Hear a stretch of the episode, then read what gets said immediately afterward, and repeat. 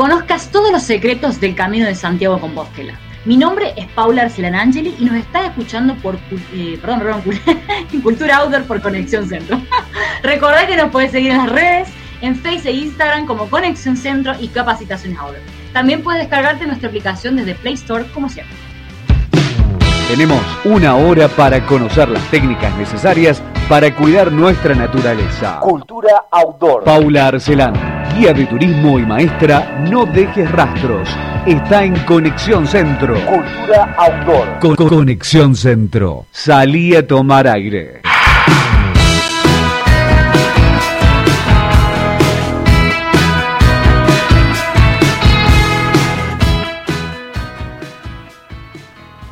Hoy tenemos nuevamente invitado a nuestro queridísimo amigo Jorge Farfán, quien estará colaborando con la conducción y nos acompaña en este día hermoso en el cual vamos a conmemorar el turismo religioso en nuestra radio. Bien, ya estamos cerrando el mes del turismo religioso en Conexión Centro y para ello tenemos un programa maravilloso y un invitado absolutamente especial venido desde la mismísima España. Su nombre es Francisco Contreras Gil, periodista, reportero, documentalista, escritor y especialista en el Camino de Santiago Compostela. ¿Cómo estás, Fran?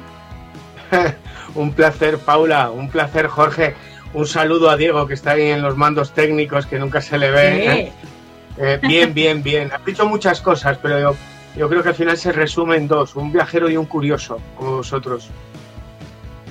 Buenísimo, Fran. Este, bueno, la verdad que nos agradecemos un montón acá con Jorge. Sí, tu presencia es eh, valiosa porque abre otro campo que la verdad el turismo no es, no es muy conocido por, por las personas que habitualmente hacen turismo. Sin embargo, aquellos que sí están relacionados con eh, eh, temas religiosos como el presente, sí lo conocen y, y, de una manera bastante profunda, como es el caso tuyo. Y por eso que también estamos muy interesados en conocerlo. Gracias. Bueno, Franco, contale un poquito a la gente turismo religioso, o, Paula, Jorge, o, turismo espiritual.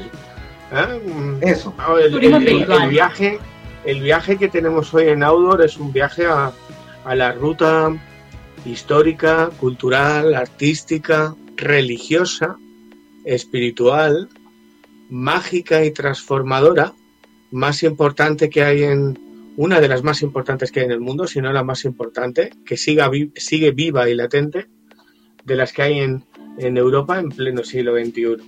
Es el Camino de Santiago. La ruta de peregrinación que recorre desde los Pirineos, la frontera con Francia en España, por Navarra o por Aragón, recorre 900 kilómetros, todo el norte de España, hasta la ciudad de Santiago de Compostela, donde dice la tradición que se encuentra la tumba del apóstol Santiago, de ahí su nombre, Camino de Santiago, y que para muchos por ejemplo, para mí y para otros muchos, no acaba en Compostela, sino que acaba en el antiguo fin del mundo en, Europa, en el Finisterra, en el Cabo de Finisterre, en el antiguo fin del mundo conocido hasta el siglo XV. Es una ruta marcada por la historia, eh, marcada por el arte, marcada por la arquitectura, por la religiosidad, pero sobre todo por la espiritualidad. Luego, si queréis, ahondamos más en desarrollar toda esa serie de características y que lo convierten en diferente. No es un viaje, yo no conozco a nadie que te diga he viajado al Camino de Santiago, todos te dirán yo he hecho el Camino de Santiago, es la primera gran diferencia que hay con cualquier otro viaje o cualquier otra experiencia. Todo el mundo te dirá, camine un día, camine una semana o camine tres meses, soy peregrino. Eh, no, no viajas al camino, sino que haces el camino y te conviertes en peregrino y es una experiencia fascinante que va más allá de un trekking, ¿eh? porque recorres montañas, recorres mesetas, recorres bosques, recorres acantilados, playas, recorres parajes iniguales de naturaleza, pero es mucho más que un trekking porque te enfrenta a vivir una experiencia diferente a todo, sobre todo a los urbanitas que vivimos en grandes ciudades con un tipo de, de vida muy concreta en pleno siglo XXI, con una serie de preocupaciones de lunes a viernes rodeados por el cemento, por el asfalto, por el vidrio, por, por las prisas, por las preocupaciones de el que tenga hijos llevarlos al colegio, el que tenga casa pagar el alquiler o la hipoteca, el que esté buscando trabajo en, en, conseguir un trabajo, o el que esté en el trabajo en conseguir que no se quede sin trabajo. En el Camino de Santiago cambia, cambia todo y te enfrentas a una experiencia en la que te descubres a ti, descubres tu entorno y otra forma de relacionarte con, con, los, con los demás.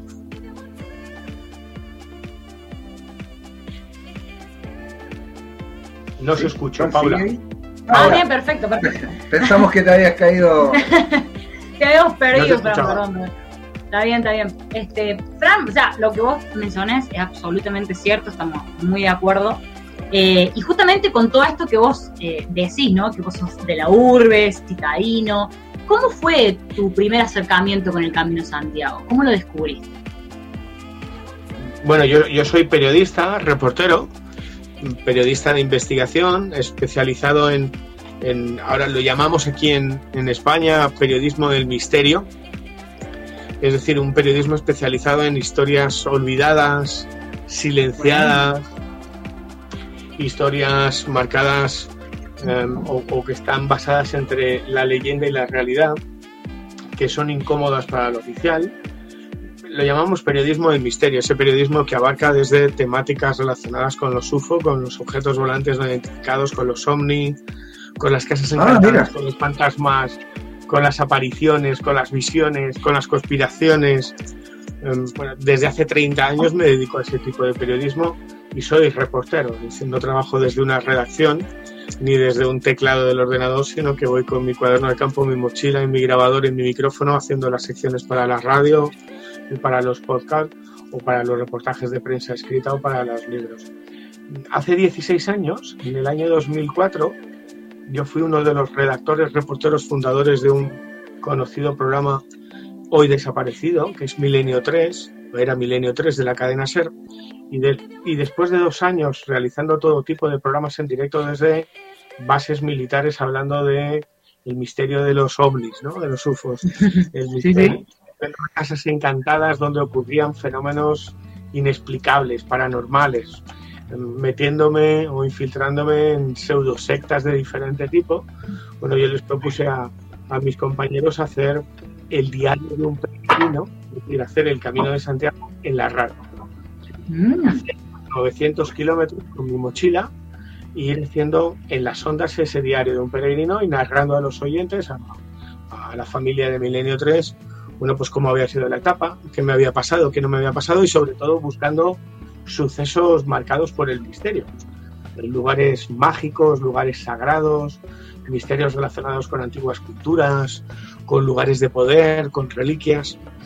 Ese fue mi primer contacto con el Camino de Santiago en octubre del 2004. Y en aquel primer camino, una serie de experiencias, ojo, nada místicas, nada paranormales, nada sobrenaturales ni religiosas, una serie de experiencias que yo lo llamo regalos del camino, descubrí que lo que hoy conocemos como el Camino de Santiago y lo que estaba realizando en aquel momento era mucho más que, que un viaje, es lo que he dicho, os he comentado, mucho más que, que una ruta de religiosidad o de peregrinación y de fe, que era una ruta marcada por mm, historias que se pierden entre la leyenda y la realidad, por lugares con una serie de características muy concretos, con una serie de secretos, de, incógnitas, de mensajes secretos y sobre todo una ruta en la que de una forma profesional como reportero mi campo de trabajo se amplificó de una forma sobrenatural. E, esa experiencia ocurrió, la cuento en la guía mágica del Camino de Santiago, Paula, Jorge, ocurrió a los nueve días, cuando llegando a una ermita, que es icono de la arquitectura mágico-religiosa en España, esa ermita es Santa María de Unate, un templo octogonal relacionado con la orden de los templarios, con el temple. Cuando llegué, cuando llegué a la ermita Ahí había un albergue antaño que siempre estaba abierto, donde nos quedamos los peregrinos a dormir en los albergues.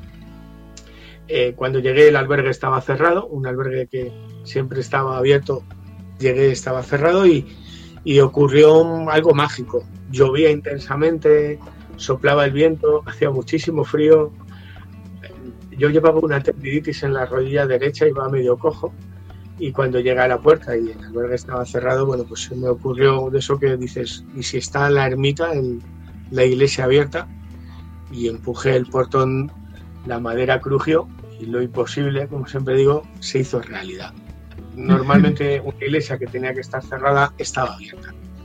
Nos metimos en el interior de la iglesia, quitamos todos los bancos, extendimos la ropa seca, no había luz eléctrica, encendí todas las velas y yo me acuerdo que cuando me senté en medio de, de esa iglesia octogonal, esa figura geométrica, el octógono, que para las antiguas culturas siempre ha sido una puerta entre lo visible y lo invisible, entre lo, entre lo terrenal y lo celestial, el más allá, bueno, empecé a descubrir o a mirar con otros ojos, a, vivir lo más parecido a lo que vivían los peregrinos en el siglo XII cuando se construyó y vertebró el Camino de Santiago. Eh, la piedra que habían cincelado esos gremios de constructores siglos antes empezaba como a hablar los capiteles con, rostros de, ángeles y de demonios, de seres de ojos grotescos, de caras grotescas, de dientes cerrados, pues al, al, cimbrear de la luz de las velas parecían cobrar forma. Era como un juego de luces y de sombras chinesco. Todo eso con el sonido del viento colándose por los sillares, con la lluvia golpeteando en, en la piedra.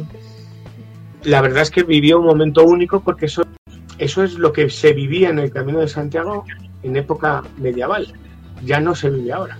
Y ahí empezó a cambiar mi visión sobre el Camino de Santiago, sobre sus constructores. Empezaron a surgir las preguntas: ¿cuándo nació? ¿Quién lo construyó? ¿Para qué lo construyó? ¿Por qué se construyó? ¿Quiénes eran los que lo construyeron? ¿Qué querían dejar ahí plasmado? Y empezó un camino, un camino diferente con otra mirada, la mirada de lo, de lo de lo mágico, de lo, de lo sensorial.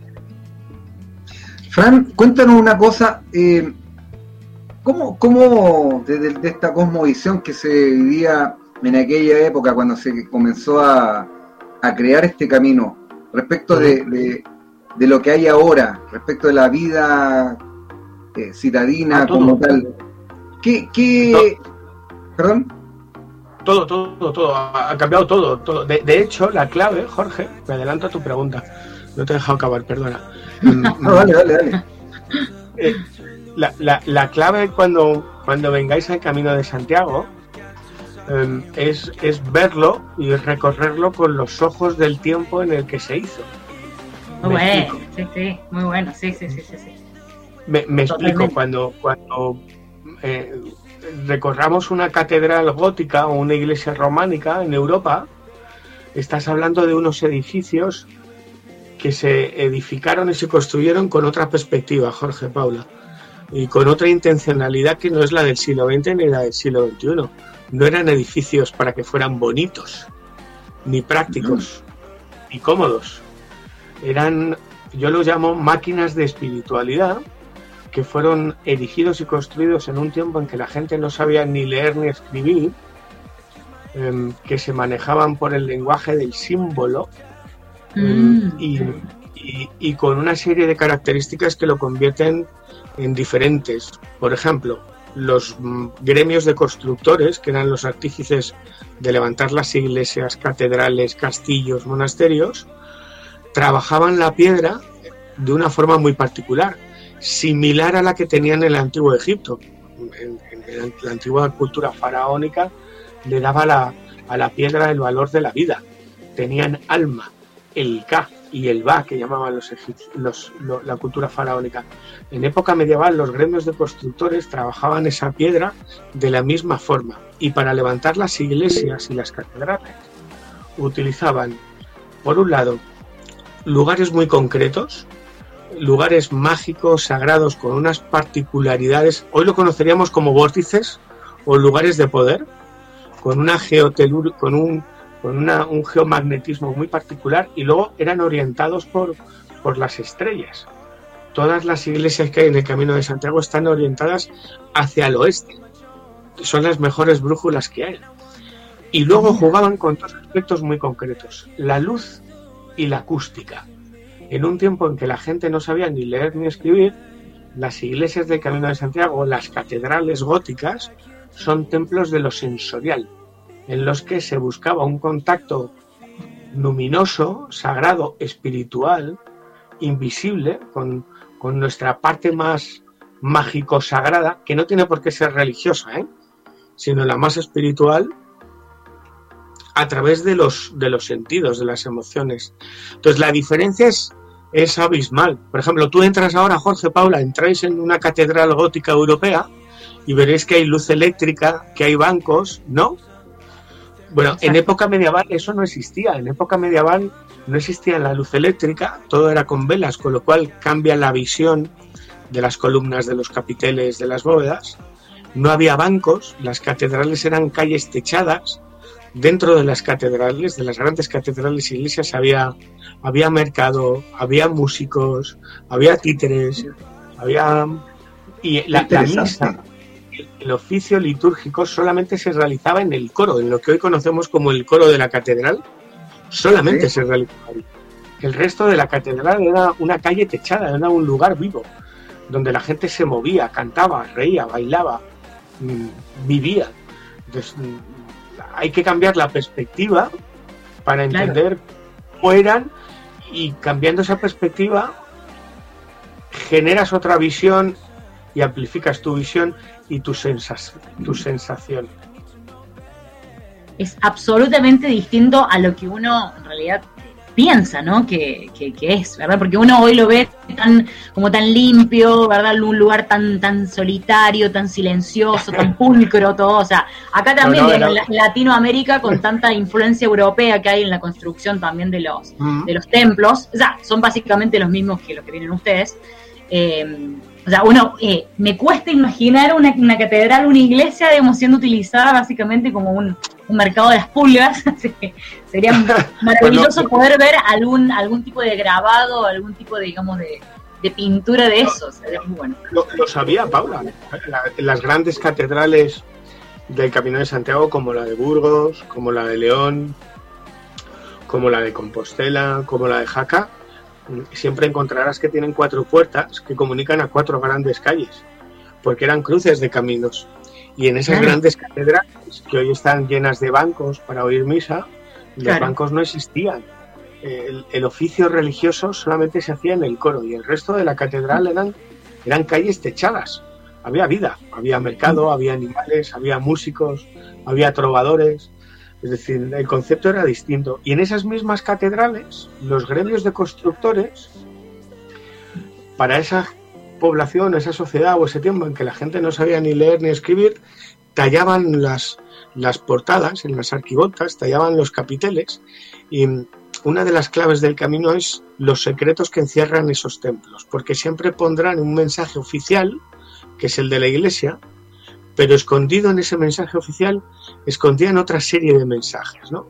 En los capiteles, en las arquivoltas, en las columnas, en las marcas de cantero, que son lo que hay en, los sillares.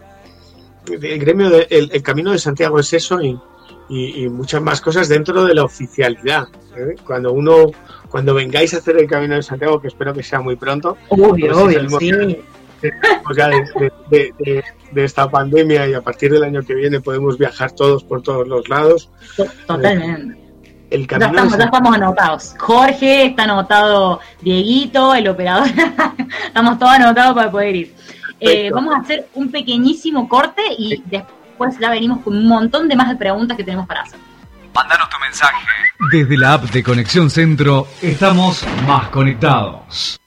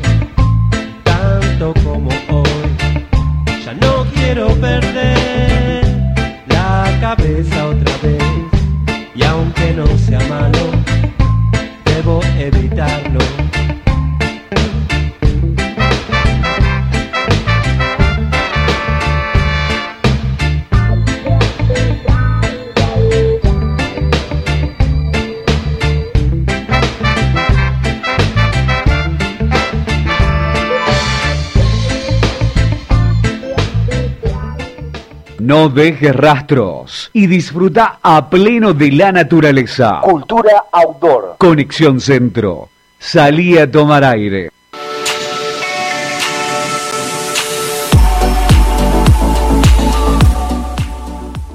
Muy bien, ya estamos de nuevo con nuestro amigo Frank, con nuestro amigo Jorge, en esta hermosa conversación que tenemos eh, estamos acá discutiendo con Jorge. ¿Qué te preguntamos? Porque tenemos una lista, un chorrada de preguntas. La verdad que no sabemos por dónde empezar y cómo hacer para estrujarte en esta hora. yo me voy a decir que, si, que, si no, que, si, que si hace falta repetimos, eh, que no hay problema, que para mí es un placer. Estamos absolutamente cuando, cuando con la información que nos está dando. Claro, y eso que van los primeros 15 minutos.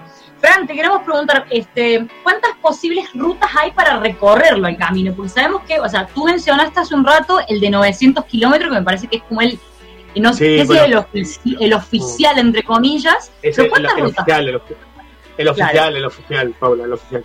Vamos a ver. Em, el camino de Santiago, yo soy purista, ¿eh? el concepto purista es que soy clásico en ese sentido, en otras cosas no, pero en esa soy clásico. El camino de Santiago es la ruta de peregrinación que se realizaba o que nació en el siglo IX tras el supuesto descubrimiento de la, tumba del apóstol Santiago, que es parte de la leyenda, es un mito y, ese mito se ha convertido en, una realidad y ha cambiado la historia no solamente de España, sino de Europa. De hecho, Europa se construyó caminando a Compostela. Em, hay una ruta que entra por los Pirineos hay una variante que entra por Navarra, por Saint-Jean-Pied-de-Port, Francia, Roncesvalles, llega a Pamplona y luego a la localidad de Puente la Reina Gares. Luego hay otra ruta, que es la Tolosana, que viene desde Italia, que entra por los Pirineos por el puerto de Somport, Jaca, y de Jaca a Puente la Reina por Aragón. Y de ahí a, las dos confluyen en Puente la Reina y van todas junto en un mismo carril en una misma senda hasta Compostela y después Finisterre.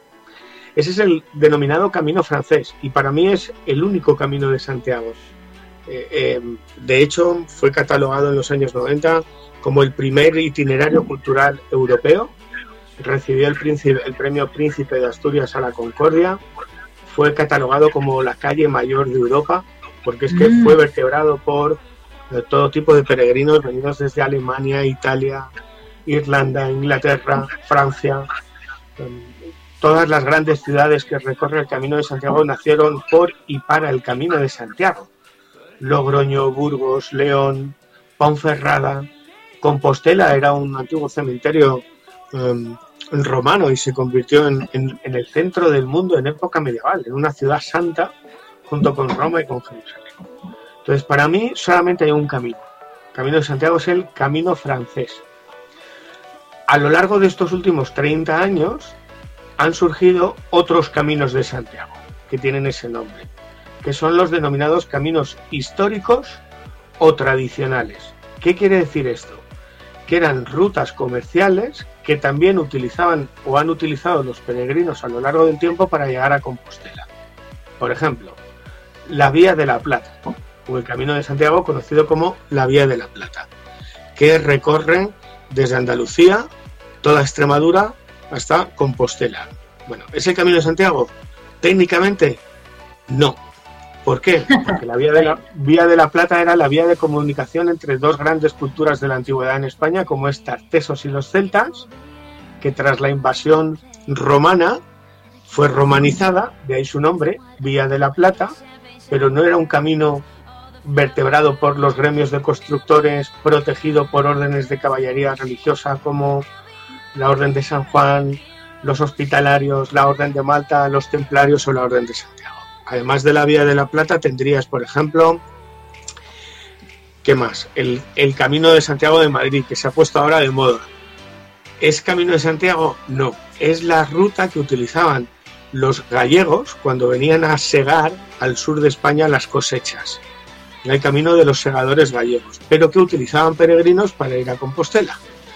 Tienes otra ruta, la llaman la ruta de la lana, que recorre desde el Mediterráneo, desde Valencia, hasta el Camino de Santiago, que es la ruta que se utilizaba para llevar el textil y la lana del Mediterráneo a el mar Cantábrico, a los puertos del País Vasco, de Cantabria y de Asturias. Es decir, tienes diferentes caminos que se llaman Camino de Santiago, pero que para mí están bien, no dejan de ser un trekking, pero no tienen la base, los cimientos, las claves, los secretos em, y, la historia, sobre todo la pátina de historia que tiene el camino francés, vertebrado por gremios de constructores, protegido y custodiado por la Orden del Temple, con, con las grandes ciudades, con las grandes catedrales y con las grandes rutas. A todo esto habría que sumar, si me escuchan en España, si no me van a matar, el camino primitivo, que es la, ruta que la ruta que une Oviedo, la ciudad de Oviedo, con Compostela, porque según la historia, esa es la peregrinación que hizo el rey Alfonso II el Casto cuando se descubrió la tumba. El rey Alfonso II el Casto, es que yo no lo quiero hacer muy denso porque es casi como explicar una clase de historia, ¿vale, Jorge? Paula. pero cuando, cuando se descubre, eh, supuestamente se descubre la tumba del apóstol, hay que viajar con la imaginación, que esto es parte también del Camino de Santiago o de cualquier otro viaje, ¿no? tener la información de a dónde vas, qué es lo que vas a ver y en el tiempo que se edificó, se construyó o nació. El Camino de Santiago nace en el siglo IX, según la leyenda, cuando un eremita, un hombre que vive en los montes eh, en contacto con la naturaleza buscando a Dios, el eremita Pelayo, ve una serie de luces en el cielo durante varios días Curioso, esto sería hoy muy de ovnis, ¿eh? Para los cazadores de UFOs. Bueno, pues después de ver varios días una serie de luces en el cielo, avisa al obispo Teodomiro, que es obispo de la ciudad, hoy se llama Padrón, en aquel entonces se llamaba Ira Flavia, acuden al bosque Libredón, que hoy es Compostela, que era un antiguo em, cementerio romano, y por ciencia infusa ¿eh? deciden que hay una tumba ahí y que esa tumba es la del apóstol Santiago. Después de ese supuestamente descubrimiento por ciencia infusa, porque es que no hay pruebas que lo avalen, yo lo siento por aquellos que tengan mm, creencias religiosas muy arraigadas, avisan al rey Alfonso II el Castro. España está tomada por los musulmanes, absolutamente tomada. Solamente queda un, reducto, esto es como los galos de Asterix Obelix, solo queda un, reducto de cristianos en la zona del norte de España, en Cantabria y Asturias Ahí están los cristianos huidos del resto de la península, mm, comandados por el rey Alfonso II del Casto, avisan al rey Alfonso II del Casto, Alfonso II del Casto viaja a Compostela y ese viaje es lo que hoy se conoce como Camino Primitivo, que va desde Oviedo hasta Compostela. A tu pregunta, ¿cuántos caminos hay? pues hay creo que una decena de caminos, porque está el camino Sanabrés, está el camino primitivo, está la Vía de la Plata, ahora se ha puesto de moda el camino portugués, que es una variante que va por Portugal y luego entra a Galicia, está el camino inglés, está el camino del norte, está el camino del Bazán, está el camino de la Lana, pero si quieres hacer el camino, el camino de Santiago es el camino francés, empezando en, empezando en Francia, en Saint-Jean-Pied-de-Port, haciendo una etapa que es una ascensión maravillosa a 2.000 metros de altura, tocando el cielo en los Pirineos y bajando hasta Roncesvalles, o, empezando en Aragón, en Sompor, en el antiguo Sumus Portus Romano, a 1.800 metros de altura, bajando hasta Jaca y todo rumbo a Compostela. En total, por un lado son 879 kilómetros y por el otro lado 900, con desvíos que los hay, porque hoy seguimos unas flechas y un camino, pero el camino de Santiago en época medieval no tenía flechas, ni estaba señalizado. Entonces, muchas veces yo lo que hago es desviarme 5 kilómetros a la izquierda, 5 kilómetros a la derecha, para ver otra serie de pueblos que también eran parte del camino, con lugares muy interesantes que, descubrir y que ver. Al final haces 900 kilómetros. Fran, eh, dos preguntas en una. Eh, hablando de, de las señales que indicas tú de las flechas, eh, la, primera parte de la, de la composición de esta pregunta. ¿Qué significado o qué significancia tenía eh, y tiene hoy en día el, el, uso de esta concha que está puesto en, en, diferentes puntos, ¿cierto? Y, y, respecto del mismo camino, eh, ¿cuáles fueron los mayores problemas que abordaste tú cuando lo empezaste a recorrer? Y, mirando la perspectiva, ¿qué no habrías hecho en aquella primera eh, caminata? Bueno, empiezo por el final, empiezo por, el- por la última, ¿vale? Dale. Em, ¿Qué problemas me encontré? Los mismos que os vais a encontrar todos cuando vengáis aquí. Eh, el camino es una metáfora de la vida. Vas a caminar durante 30, 40 días y en 30, 40 días vas a, a- a tener una experiencia que es el equivalente a 5 o 6 años de tu vida. Porque te Eso. enfrentas a una experiencia que es diferente a todo. Es mágica e iniciática iniciática porque va siempre a superar todo lo que te imagines y mm, mágica porque la realidad se te va a mostrar en todas sus dimensiones, no solamente en la lógica y en la racional, sino también en la sensorial. Em, De repente vas a aprender a reconectarte contigo y cuando digo contigo no solamente es con tu cuerpo, con tus músculos, sino con tu interior se acaban los ruidos y empiezas a escucharte a, a ti mismo. Ojo, eso es un primer enfrentamiento, ¿eh? Claro Escucharte sí. a ti mismo Claro eh, sí. y saber estar contigo mismo y conocerte más y sobre todo empiezas a relacionarte con, con tu entorno que es la naturaleza, de donde venimos y que se nos ha olvidado, y con los demás, con gente que viene de diferentes partes del mundo, con otra forma de ver la vida, otras creencias, otra cultura. Entonces, bueno, lo- a lo primero que te enfrentas es, primero a las fuerzas físicas, todos sufrimos, da igual que entrenes, nadie está... Caminar 25 kilómetros al día con tu mochila es una experiencia que no se puede enseñar, que tienes que vivir. Replicar, claramente, no se puede replicar. Y, y- y la lo el primer inconveniente es que vas a, vas a enfrentarte a tus miedos. Mi primera mochila fue una mochila de miedos. Es un miedo a pasar hambre, echas unas latas, miedo a pasar frío, echas tres jerseys, miedo a pasar calor, echas cuatro camisetas, al final haces una mochila de 15 kilos y a los tres días dices, no necesito tanto, no me hace falta tanto, que ya empieza a ser una propia metáfora para lo que es el verdadero camino, ¿eh? que es la de cosas innecesarias que tenemos en nuestra vida y que necesitamos en nuestra vida. ¿no? Son las lecciones, las metáforas, lecciones que encuentras en, en el Camino de Santiago. Te enfrentas a ti mismo, a tus fantasmas emocionales, a tus fantasmas psicológicos, mm, te enfrentas a tus fantasmas, no tan fantasmas, físicos, pero paso a paso, etapa a etapa, vas descubriendo que, que no hay que tenerle miedo a nada y que puedes superarlo todo superas tus, tus miedos, superas tus inseguridades eh, físicas, emocionales, psicológicas y paso a paso vas creciendo interior y exteriormente. ¿Cambiaría algo? No, porque cada camino me ha enseñado a ser mejor persona y a descubrirme cosas de mí que no conocía y a pulirme. Y, el próximo camino que saldrá ahora en 20 días será el mejor. Llevo muchos caminos, no voy a deciros cuántos, porque me parece como ostentoso, pero, pero llevo muchos caminos, puedo decirlo, y el mejor camino va a ser el que empiezo dentro de 20 días, porque él sé que me va a enseñar nuevas cosas y me va a brindar nuevas experiencias. No sé si habré contestado a tu segunda parte. Respecto a la Sí, sí. primera, Vamos la a la concha. primera. Respecto. Bueno, hay diferentes señales en el camino de Santiago. ¿eh?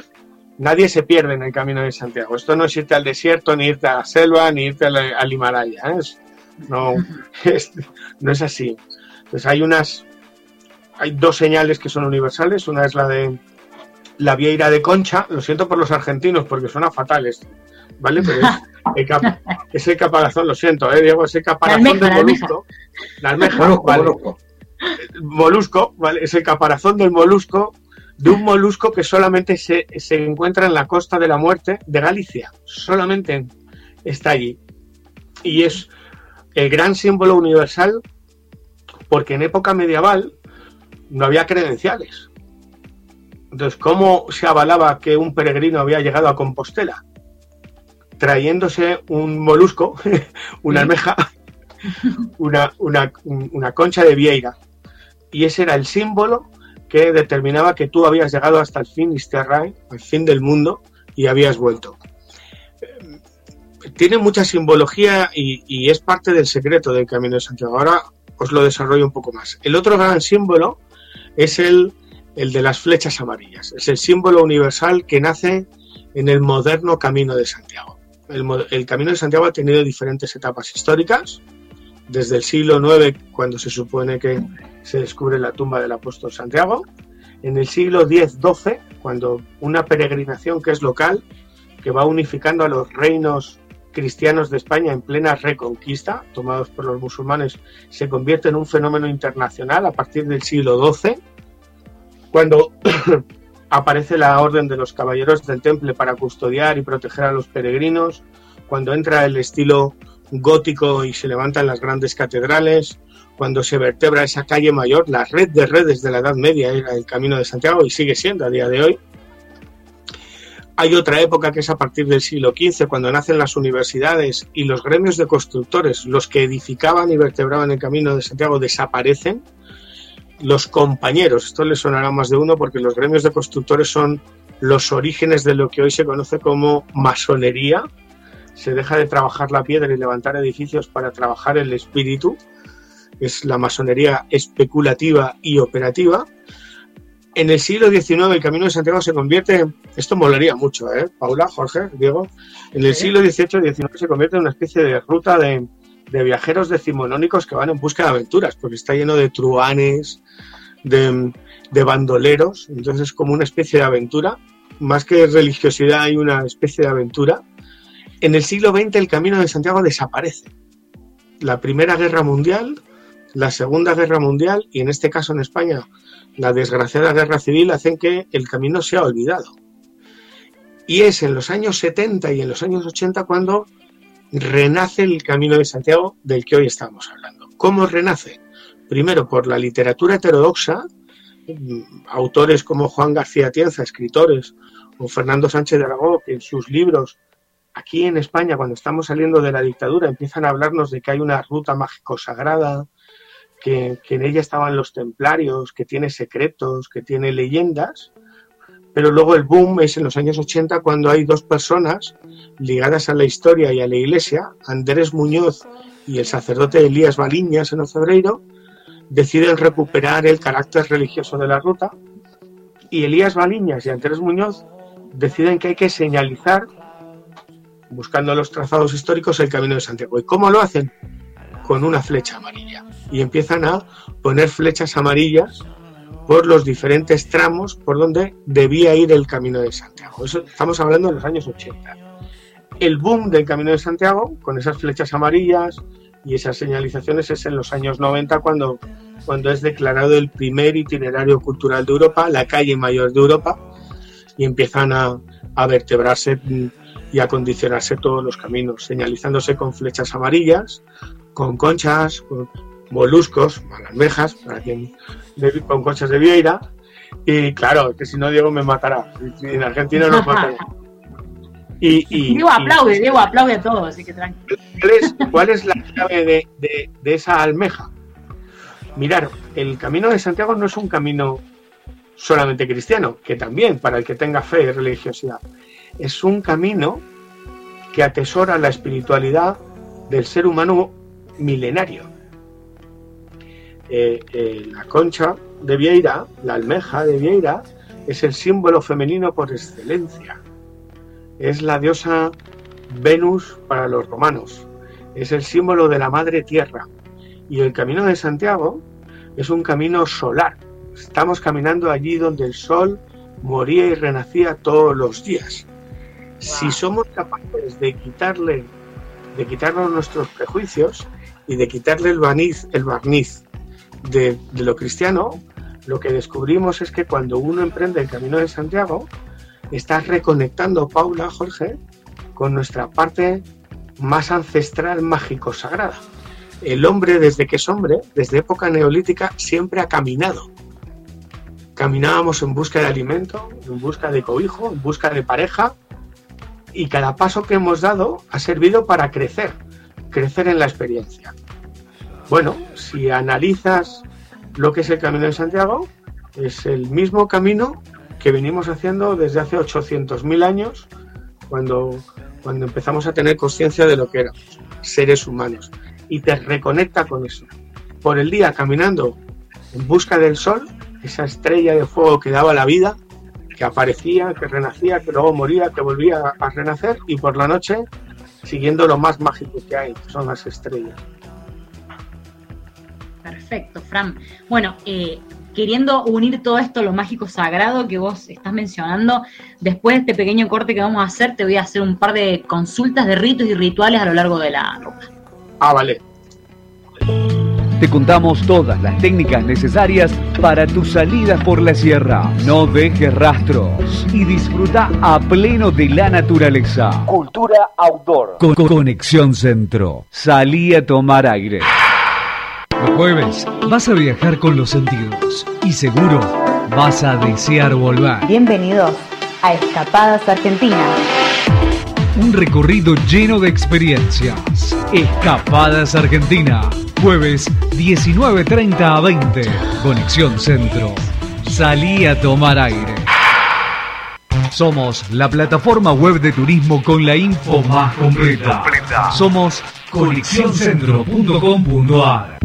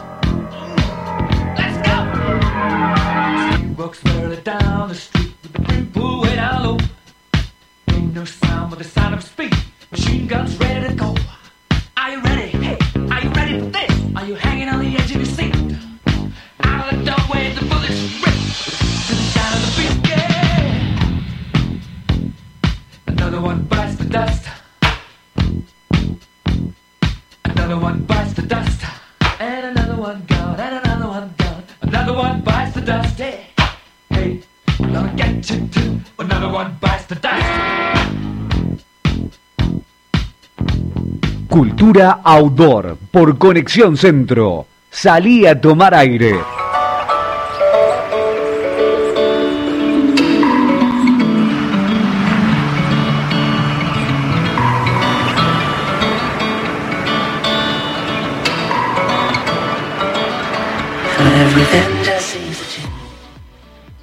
Buenísimo, estamos ya en el segundo bloque de nuestro programa. Recordá que nos puedes encontrar en las redes como Conexión Centro y Capacitaciones Outdoor, Facebook, Instagram y también te recuerdo que puedes bajar nuestra aplicación de la radio en Play Store. Fran, algo súper importante. Eh, creo entonces, a ver, estoy de imaginarme en mi mente cómo es este tema del recorrido. O sea, uno camina 25 kilómetros diarios para poder llegar a tu próximo destino, ¿verdad? La próxima posta. Esa es, esa es la media, ¿eh, Pau? llega- claro, esa es la media. Cuando una Esa es la persona media, tú puedes- llega a ese lugar, Sí. Mm. cuando llega a ese lugar, que puede ser, digamos, el promedio de los 25, puede ser un poquito más, puede ser un poquito menos, llega, Exacto. ¿hay algún tipo de rito, ritual que hay que hacer cuando uno llega? ¿O uno llega directamente al albergue, a ducharse, a comer? ¿Cómo es? Vamos a ver, cada, cada peregrino. Sea, La, la experiencia de peregrinar, de caminar en el Camino de Santiago, es única e intransferible. Em, los veteranos, cada uno tenemos nuestros, nuestros rituales. Hay algunos que son comunes en lugares y, y luego cada uno tiene sus, su, su propio ritual o su propia rutina. Bueno, cosas básicas en el Camino de Santiago. Lo primero, eh, la mochila básica. Eh, no tiene que exceder el 70, el 10% de, de tu peso. En la mochila, si tú pesas 70 kilos, tiene que pesar 7. En esa mochila hay que llevar lo necesario para caminar. Una de las lecciones que aprendes es la de cosas innecesarias que llevas en la mochila de tu vida, pues igual en el camino. Y, y sobre todo que en el camino vas a pasar por ciudades donde puedes conseguir lo que necesites. Em, identificación, tarjeta bancaria, tarjeta, algo de dinero, en este caso euros, no muchos, porque vas a pasar por ciudades donde vas a poder sacar dinero. Fundamental, llevar lo que se llama la credencial del peregrino, que se consigue en cualquier iglesia, monasterio o página web de las aso- asociaciones dedicadas al Camino de Santiago. ¿Por qué esa credencial, que es como una especie de pasaporte?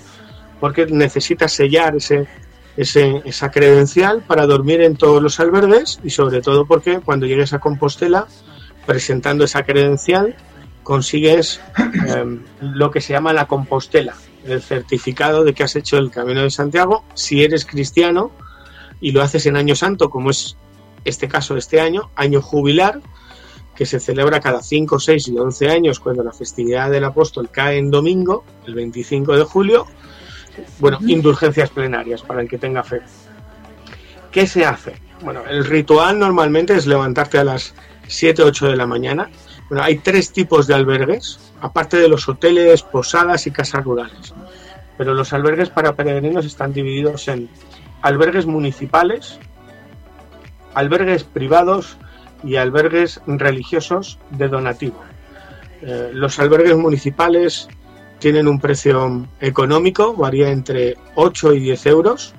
Los albergues privados varían su precio entre 7, 8 euros hasta 30 euros, porque ahí depende si quieres dormir en literas, si quieres un baño común para, quieres una habitación para ti solo, con un baño para ti solo, si quieres el desayuno incluido, si quieres la cena incluida.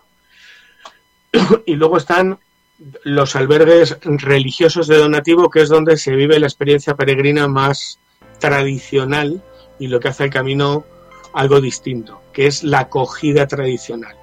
El donativo no significa que sea gratis, sino que tú cuando llegues a ese albergue religioso, tú dejas el dinero que creas conveniente, teniendo en cuenta que el dinero que dejes va a servir para que al día siguiente desayune y cene el peregrino que viene por detrás. Es la acogida tradicional en, donde, en donde se comparte absolutamente todo. Tienes esos tres albergues, luego tienes la opción de, cuando llegas a una gran ciudad, y a lo mejor quieres quedarte un día o dos más para visitar bien la ciudad y recorrer todos sus lugares, pues buscarte un hotel barato, una posada o un hostal barato. Rituales.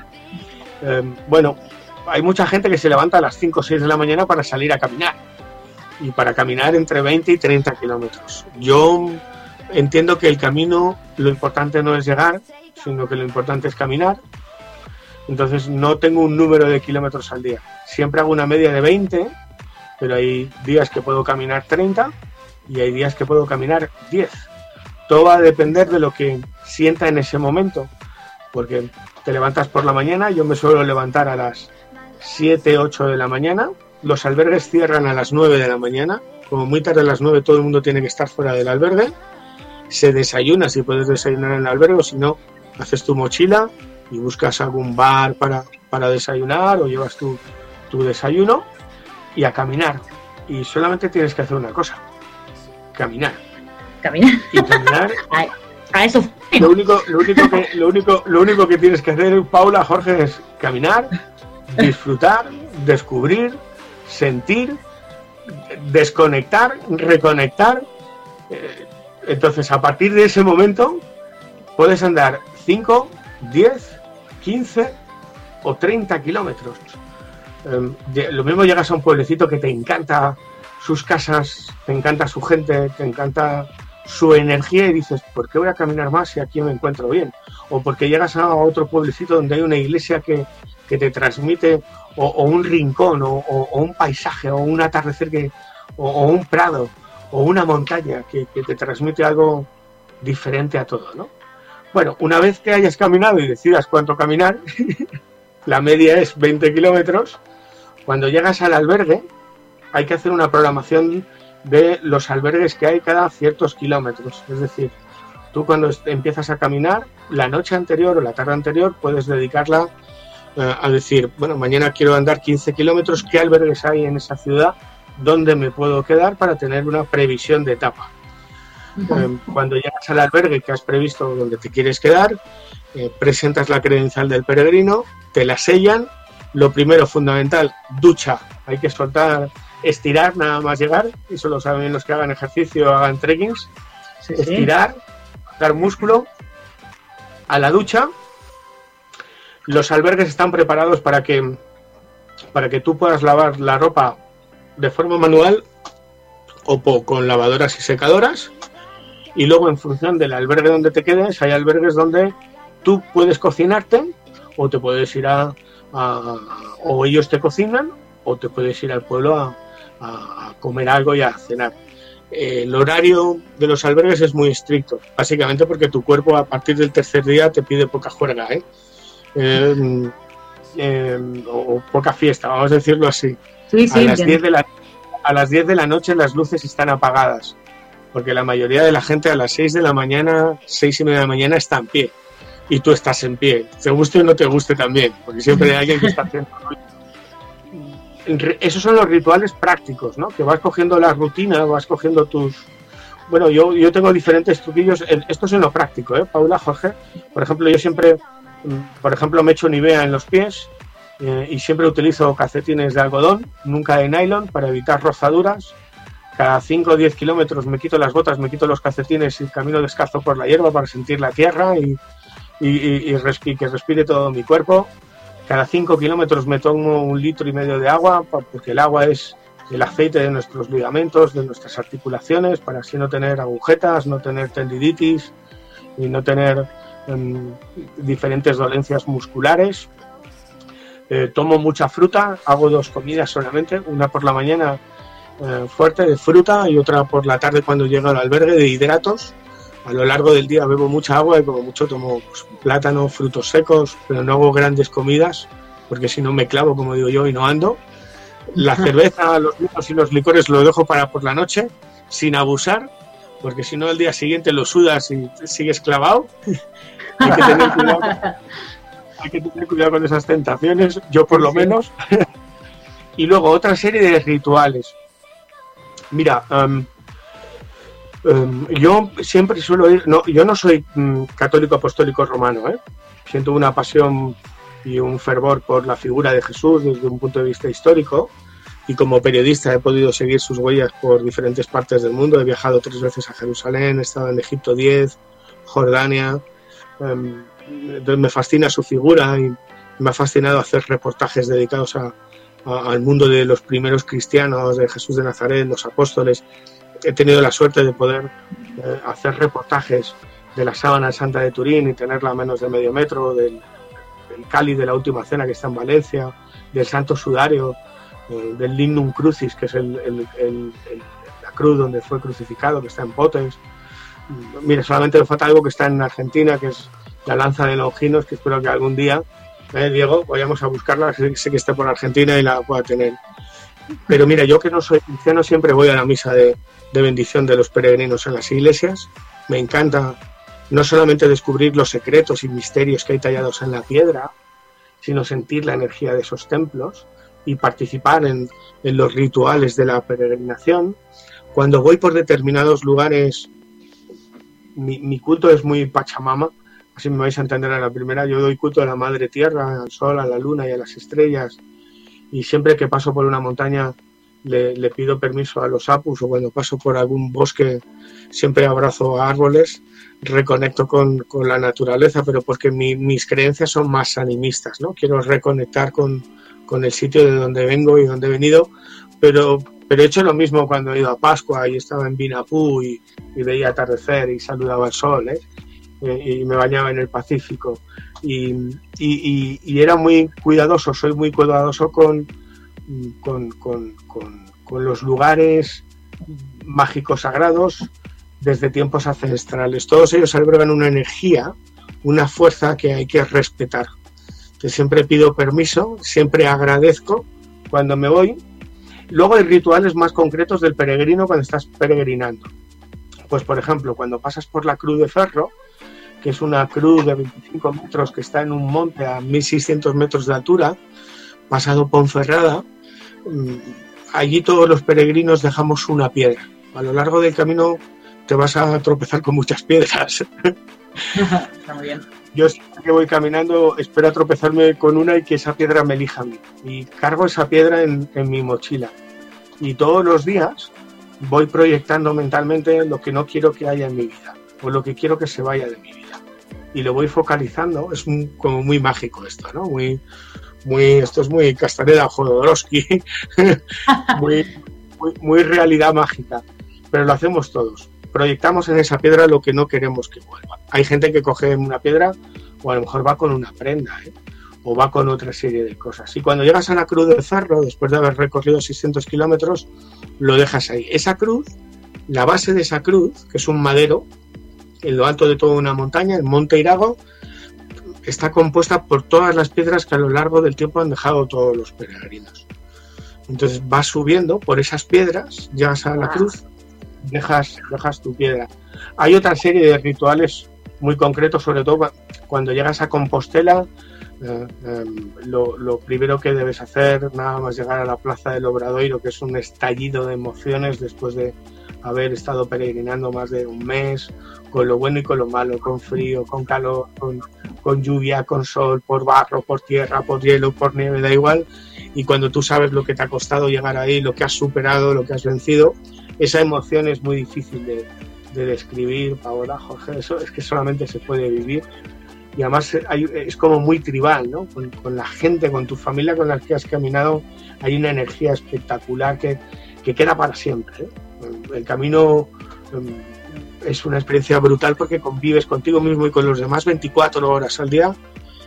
Yo creo que nadie convive así ni con su pareja, ¿eh?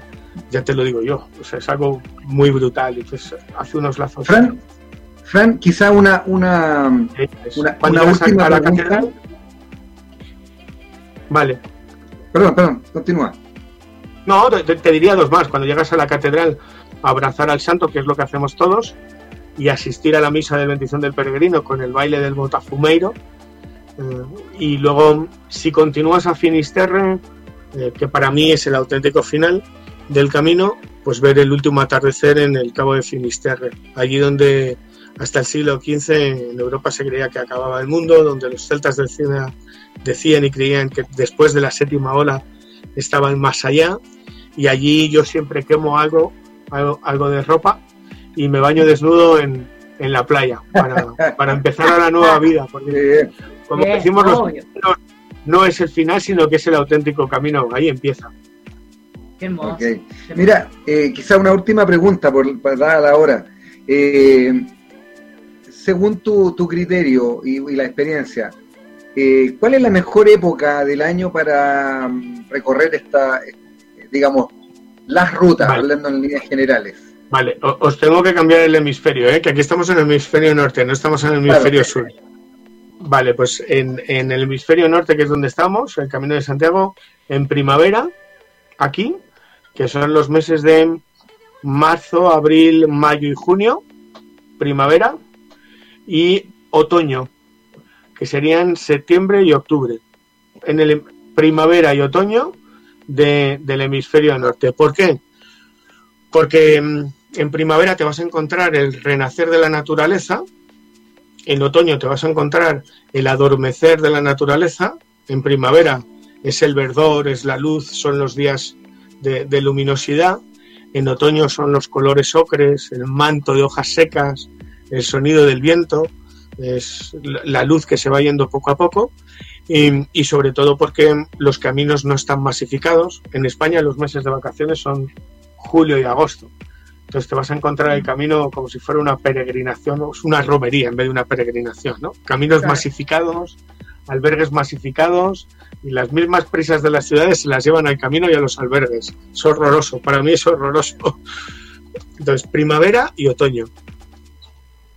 Perfecto. Y, y invierno, claro, la otra vez yo te, te comentaba que por ahí nosotros tenemos las vacaciones acá en nuestro verano, que sería diciembre, enero, febrero. O sea, y vos me recomendabas de que invierno no, porque se pone muy dura la No. Eh, eh, y, y- y bien dura, Ah, es apasionante. ¿eh? Yo la he hecho, mira, hace unos meses, en noviembre estaba caminando. Básicamente, sin tener experiencia, no. ¿Por qué? Porque muchos de los albergues están cerrados. Los albergues están abiertos casi todos ellos, ¿eh? gran número de albergues, desde marzo hasta noviembre. A partir de noviembre casi todos ellos cierran. Es decir, las etapas que tienes que hacer son largas. Ya no estás hablando de 10, 15, 20 puedes estar hablando de 30 o 40 kilómetros para ir de ruta a ruta. Y luego es lo práctico, estás en los meses de invierno.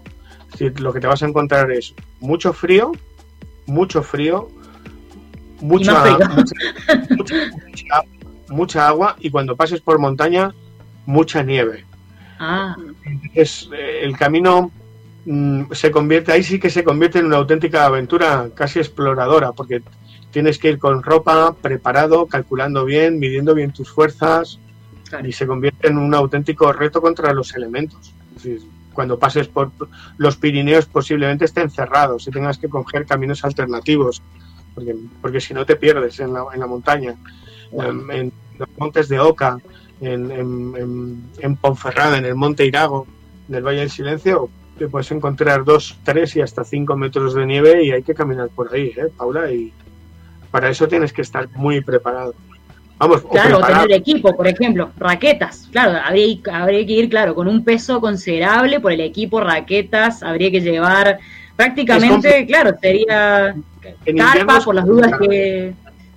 En, Claro, en claro. invierno es complicado. Aquí en España, los españoles que caminan en, en invierno suelen aprovechar las vacaciones de, de Navidades aquí y se hacen cuatro o cinco días, pero por etapas que son que son asequibles.